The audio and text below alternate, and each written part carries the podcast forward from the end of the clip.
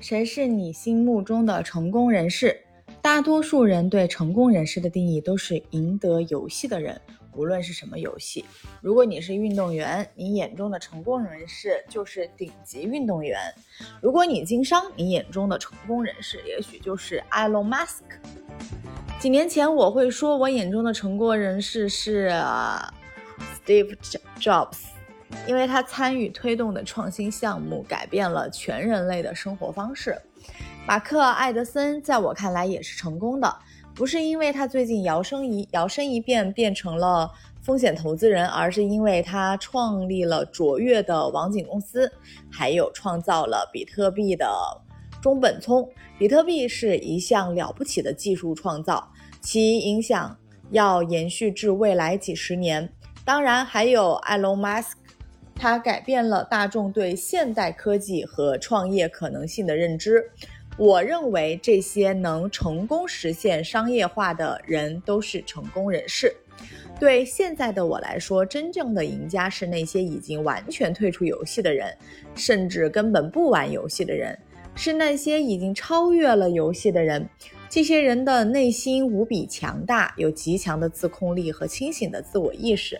他们不需要从任何人那里获得任何的东西。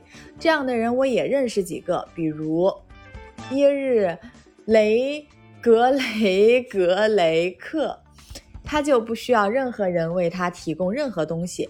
他内心平静，身体健康，无论赚的钱跟别人相比是多还是少，他的心理状态都不会受到影响。纵观人类历史，传奇的佛陀和克里希那穆提，在我看来都是成功的。我喜欢阅读与他们相关的作品。我之所以认为他们是成功的，是因为他们完全退出了游戏，输赢对他们来说并不重要。布莱士·帕斯卡说过：“人之所以有烦恼，是因为他不能独自安静地在一个房间里坐着。如果你能坐上三十分钟，同时保持幸福的心境，你就是成功的。这是一种超然外物外的 境界，不过极少有人能做到。我认为幸福的自然属性是平和。如果你身心平静平和，那么你终将得到幸福。”但是平和的心境是很难获得的。颇具讽刺意味的是，我们大多数人都试图通过斗争找到平和。在某种程度上，创业就像是打仗。当你和室友争论谁该洗碗的时候，你们也是在打仗。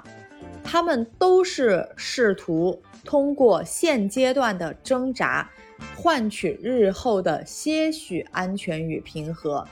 在现实生活中，内心的平和状态不是一劳永逸的，也不会是一成不变的。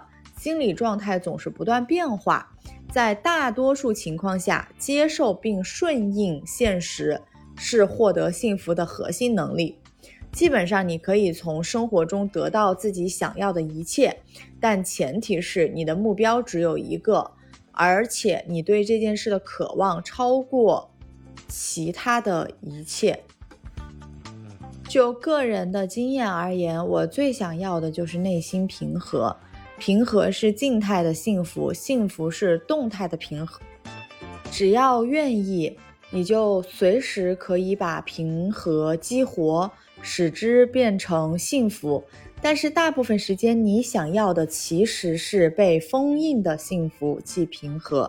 如果你是一个内心平和的人，那么无论做什么事情，你都可以获得幸福的体验。人们以为获得平和心境的方式是解决所有外部问题，但外部问题是无穷无尽的。因此，获得内心平静的唯一方法是摒弃问题这个概念。